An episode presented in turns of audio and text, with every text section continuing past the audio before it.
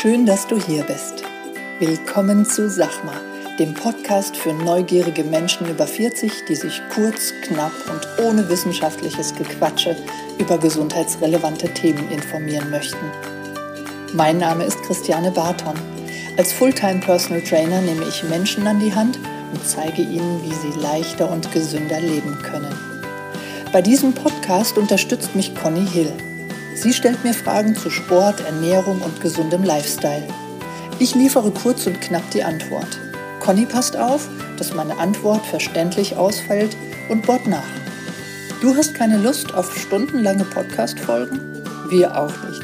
Und deshalb gibt's jetzt uns.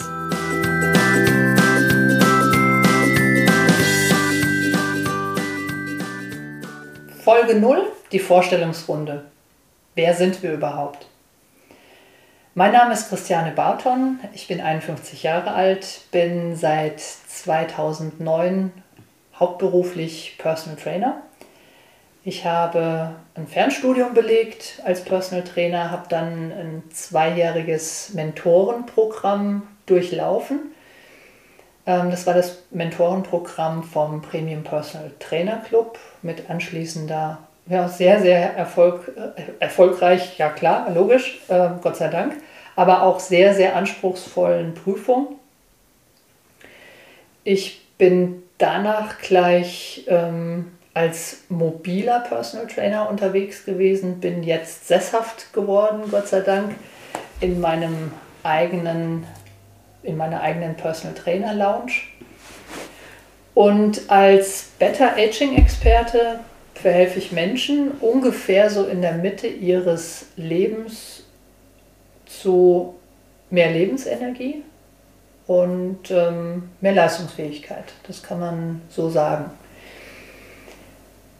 Personal Training ist für mich nicht nur begrenzt auf diesen physischen Aspekt, sondern ist immer, also Personal Training ist zumindest für mich in meinen Trainingsräumen immer ein Zusammenspiel aus Bewegung, Ernährung, Regeneration und dem Mindset. Ja, das ist ein bisschen komprimiert, aber wir wollen ja auch Zeit sparen und nicht groß rumquatschen. Das ist komprimiert, das zu meiner Person. Und neben mir die Conny Hill. Conny, schön, dass du da bist. Ja, hallo.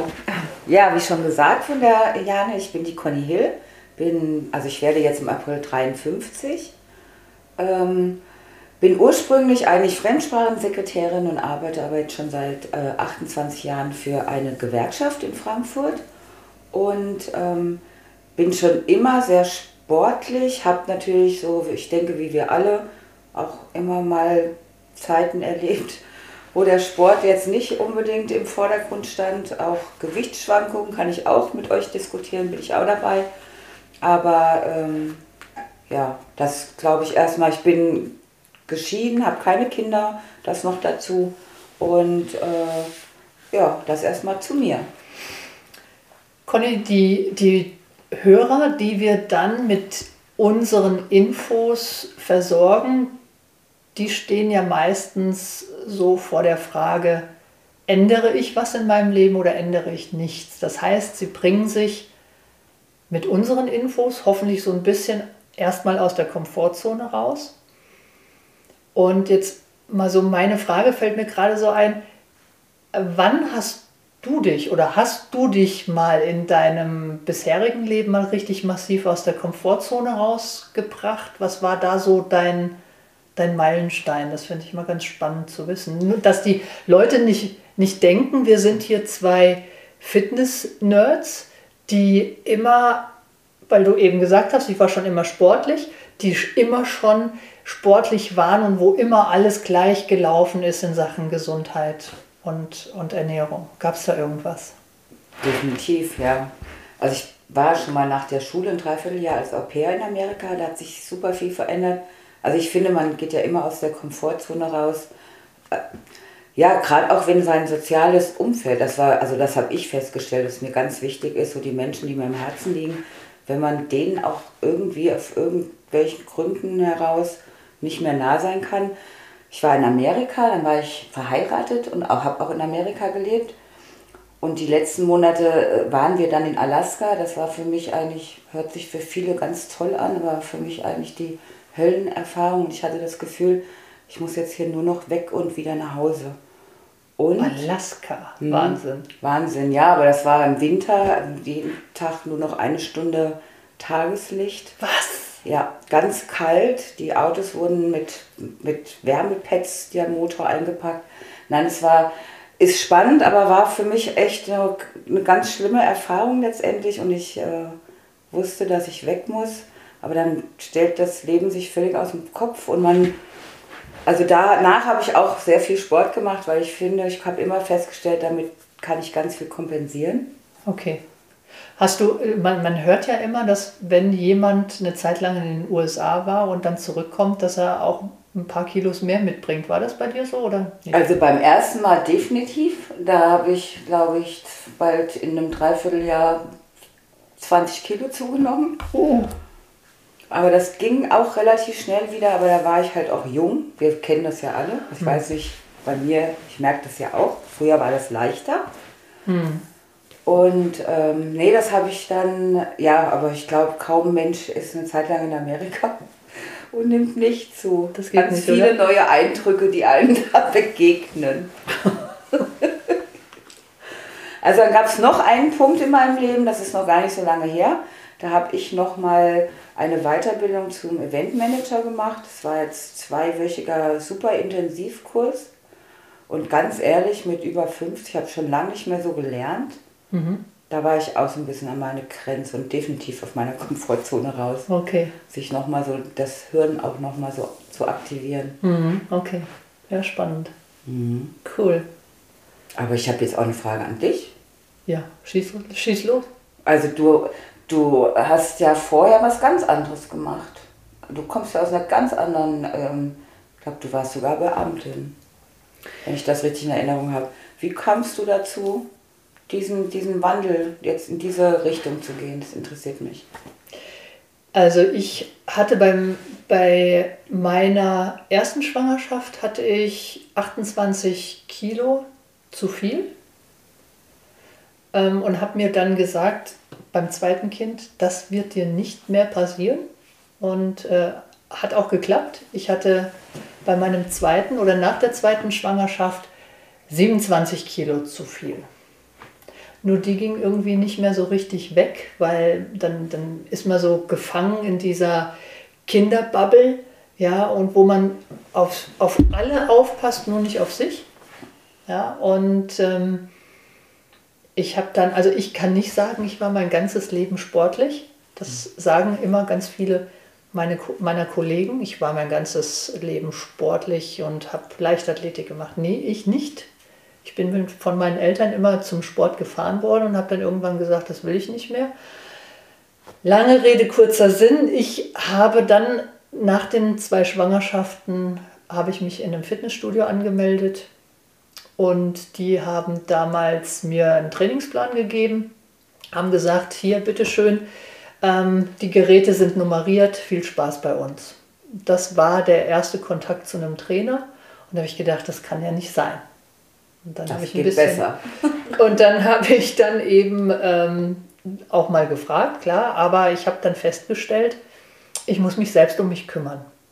Und habe dann einen Ernährungskurs belegt. Das war 2002, 2003. Und aus diesem einzelnen Ernährungs, das war dann eine Trainingsausbildung, es war ein Fernstudium in Sachen Ernährung, habe ich, kann ich sagen, mich abgespeckt, habe die Nachbarin abgespeckt und irgendwann auch die Freundin von der Nachbarin. Und da habe ich das erste Mal Geld für bekommen.